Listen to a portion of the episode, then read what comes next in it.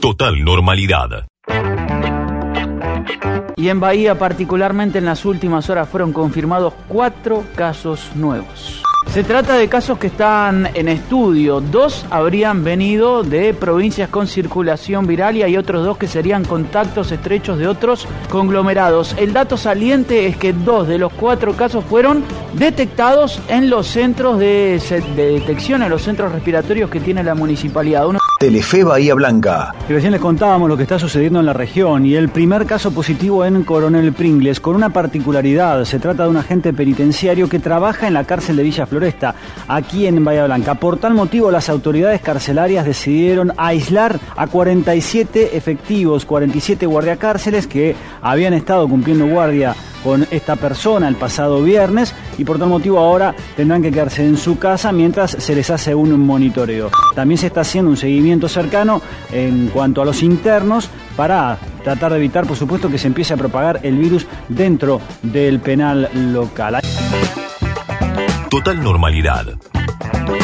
Intendente de Bahía Blanca, Héctor Gay, La Brújula 24. Hoy este, lo que tenemos es una mayor cantidad de contagios, eh, era absolutamente lógico, los vamos a seguir teniendo. El tema es seguir teniendo la curva aplanada como la tenemos ahora. Estamos en una época de duplicación de casos cada 38 días, este es un muy buen dato. Y otro dato que es muy significativo y hay que prestarle atención, hoy no tenemos ninguna persona con respirador. hay casos que la mayoría son leves, que ni siquiera este, reciben atención hospitalaria eh, y que van a transcurrir como si fuese una gripe es lo que hay que tener en cuenta. Nosotros tenemos 140 camas eh, con respiradores en Bahía. Hay algunas que están utilizadas por eh, gente que tiene enfermedad común, pero hoy no hay un solo este, enfermo COVID con respirador. Los números que hoy tenemos este, son los que deseábamos tener en marzo. ¿Que van a haber más contagios? Va a haber más contagios. Hoy no vemos este, ningún tipo de desborde, lo que sí vemos, y por eso hay que seguir apelando a... Lo de los barrios, lo de los barrios, ¿eso, eso les preocupa? No, pero lo de los barrios tampoco. A ver, este, ¿Por qué surge lo de los barrios? Este, por ahí es un, tema que mediáticamente no se difundió en su momento. Nosotros hace dos meses que tenemos seis unidades centinelas trabajando en los barrios, donde la gente, en vez de ir al hospital, va a ese lugar si tiene un síntoma. Bueno, Gay, sigue aislado. Hoy es el octavo día consecutivo después de aquel contacto no tan estrecho, pero contacto al fin con el, periodista de Telefe. Así que bueno, las personas que estábamos ahí, que, era Federico Subieles, este, Fernando Compagnoni, Pablo Romero, y Rubén Caldés, por precaución médica estamos aislados por lo menos hasta hasta el fin de semana, digamos. Así que todo bien, ¿no? Sentís olores, todo, todo. Sí, todo normal. Perfecto, bueno. Nada más que en vez de trabajar el despacho, trabajo en mi casa. Convertí mi, el escritorio de mi casa, lo tengo lleno de expedientes, de, me, traen permanentemente. Ah, te lo llevan, a, claro, y sí, cuando tenés que firmar cosas te lo llevan a, a domicilio. Así que mucho, mucho trabajo a domicilio y mucho, mucho Zoom. Total normalidad. Representantes de la Asociación de Hoteles, Restaurantes, Bares, eh, Confiterías y Afines de la ciudad se reunieron con el presidente del Consejo Deliberante y los y las presidentes y presidentas del bloque para abordar la situación crítica que está viviendo este sector atravesada por la pandemia. Está en línea Eloy Oms, quien es de la Asociación de Hoteles, Restaurantes, Bares, Confiterías y Afines y además empresario de la ciudad. Nosotros estamos pidiendo junto con, con que es la asociación a nivel nacional, la sanción de una ley de emergencia para el sector que realmente está absolutamente golpeado por esta pandemia. Por otro lado, se desplanteó la necesidad de eh, rever, se empieza a instalar el tema de rever el sistema este de los 21 días para cambio de fase. Se destacan el sostenimiento de los ATP por, algunos meses después de, de abierto, porque entendemos que los locales van a llevar un tiempo no menor en entrar en régimen y cuando entremos en régimen, en el mejor de los casos vamos a trabajar el 50% porque vamos a tener que adaptar los salones a esa normativa. Con lo cual eh, vamos a seguir eh, a, pérdida. Nosotros somos una actividad que en Bahía Blanca genera 1.500 puestos de trabajo y que realmente estamos quebrando. Digamos, los ATP son una parte de la solución, pero pero no son la solución. Los, siguen los alquileres. A mí en el local me están llegando 30 mil pesos de luz con el local cerrado. El Consejo Local de Mujeres de la ciudad estuvo participando de una reunión con la ministra de Mujeres, Géneros y Diversidad Sexual de la provincia de Buenos Aires, Estela Díaz, y el Consejo Local de Torkins, donde expusieron el trabajo que vienen realizando desde el Consejo Local en la ciudad e informaron de la grave situación y la falta de sensibilidad ante esta emergencia social que atraviesan muchas mujeres. Está en línea Patricia Domínguez, quien es integrante del Consejo Local de Mujeres y además secretaria de la Mujer del Partido Justicialista. En la ciudad todavía no, no se está tratando el tema o no, no, no es de interés municipal realizarla. En otros municipios cercanos como Médanos, Patagones y, y se ha firmado ya el convenio, ya está la mesa intersectorial funcionando. En Bahía Blanca todavía no. Sería bueno impulsarlo. Está, es muy importante también la reciente creación de la Comisión de Género y Diversidad del, del Consejo Deliberante. Mm. También podemos articular y podemos apoyar y fortalecer la idea de la mesa. Ahora, Patricia, escuchándote, sí, e- es increíble el destrato por parte del Ejecutivo Municipal en O sea, es como que no les interesa el área, como que, bueno, está a la vista, ¿no? La falta de sensibilidad que tienen ante la emergencia social lo pone de manifiesto. Gretel Walls, ahí vamos. Finalmente hay titular de ENACOM en Bahía Blanca, la designación que es a partir del primero de julio. Hoy estará a cargo de, de este espacio, de este ente autárquico, eh, Nicolás Bartolozzi, del ala política de Federico Susbieles. La verdad que, generaba alegría de saber que alguien con, con el recorrido político y territorial de Nicolás Bartolozzi esté a cargo del ENACOM. No va a ir y ya está completamente desterrado su nombre porque la designación salió ayer a la noche. El periodista Enrique Yomi es un periodista que, que va en contra de, todas las cuestiones morales de, de la profesión y de la comunicación. Digo, más allá de que peca de falta de perspectiva de género en todos sus discursos, sino también en el manejo que hace de la comunicación y la visión que tiene de periodismo, que justo sea su nombre el que figuraba eh, o era un posible candidato para llevar adelante el ente regulador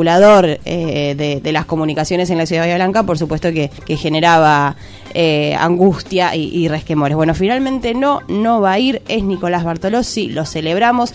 Un ente que esperemos que esté un poco más activo. Recordemos que quien estaba a cargo de la titularidad del ENACOM en la ciudad era Fernández Suñer, que solamente lo vimos una vez en el Consejo Deliberante, en su momento cuando estaba en debate la ordenanza eh, que buscaba colocar en la ciudad antenas de telefonía celular y eh, fue a hacer una exposición en representación de la oficina del ENACOM, Leandro Fernández Uñer, quien obviamente salió en defensa de las empresas de telefonía celular. Bueno, Total normalidad. El ministro de Seguridad de la provincia de Buenos Aires, Sergio Berni, llegó a Puente La Noria, Diego. C5N. Y porque este control está a cargo de las fuerzas federales, la Policía Federal. En este caso, lo que sucedió fue que llegó rápidamente el ministro de Seguridad de la provincia de Buenos Aires, Sergio Berni, bastante enojado. Los controles son para facilitarle la vida a la gente. En una situación como esta tenemos que facilitarle la- las cosas a la gente, no enquilombársela más. Tenemos 10 kilómetros de cola haciendo un control arriba de un puente con dos carriles, cuando a 100 metros tenemos 5 carriles para controlar. Total normalidad. Muy pero muy buenas noches, sean ustedes bienvenidos a Palabra del Euco. Vamos a hablar de este avance sobre la libertad de prensa, este escrache permanente, este señalamiento que se hace de los periodistas, dos de los más atacados, sobre todo escrachados en su propia, la salida de la radio, ha sido Babi Echecopar. La verdad que se hace un poco, un poco difícil trabajar dentro de un medio extremadamente hostil que a 40 años de, de haber logrado la democracia no tendríamos ni que estar discutiéndolo, pero es una, una investigación bastante feroz.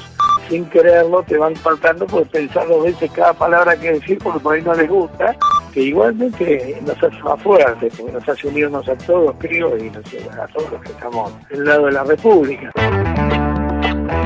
Un nuevo Mitre Live desde el Instagram de Radio Mitre. Hoy, uno de los mejores actores de la República Argentina, vamos a estar hablando con Esteban Lamote. ¿Sentís que esta realidad de Argentina, ¿no? Con las medidas que tomó el gobierno, hubiese sido muy diferente eh, con, con Macri de presidente? Eh, hubiese sido un desastre con Macri de presidente. O sea, esta, no quiero pensar, me da miedo pensar me da mucho pánico pensar que hubiera sido de nosotros con Macri presidente en esta pandemia. La estaríamos pasando muy, muy mal. Pero bueno, por suerte, eh, gracias a Dios y a la Virgen de Itatí, el, gobierno, el presidente es Alberto y no, y no Macri. De todos modos, tengo que decir una cosa. Aparte, me gusta me gusta cómo están trabajando en conjunto y me pone muy contento cuando veo la reta. Cuando, me parece re buena onda. Tipo, me empezó a caer bien la reta de repente. Digo, mira, eh, Axel, Alberto y la reta están haciendo lo que tienen que hacer, gobernar para nosotros. Me chupa un huevo después si el otro gana, el otro pierde de Macri, Menden, Cristina, gobiernen para la gente, ayúdennos.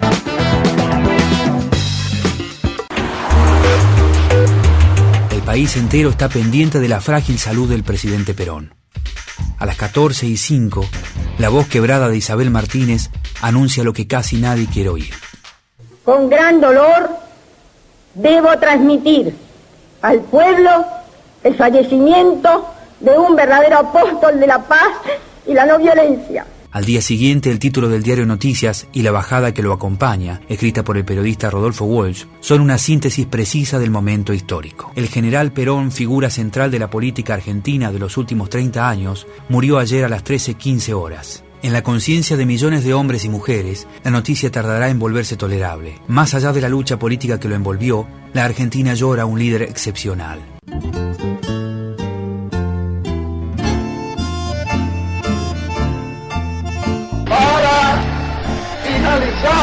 deseo que Dios derrame sobre ustedes todas las venturas y la felicidad que merecen. Finalmente, compañeros, les agradezco profundamente el que hayan llegado hasta esta histórica Plaza de Mayo.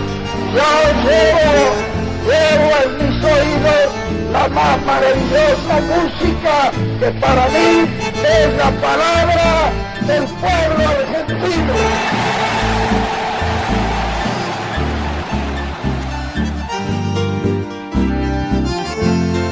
Total normalidad.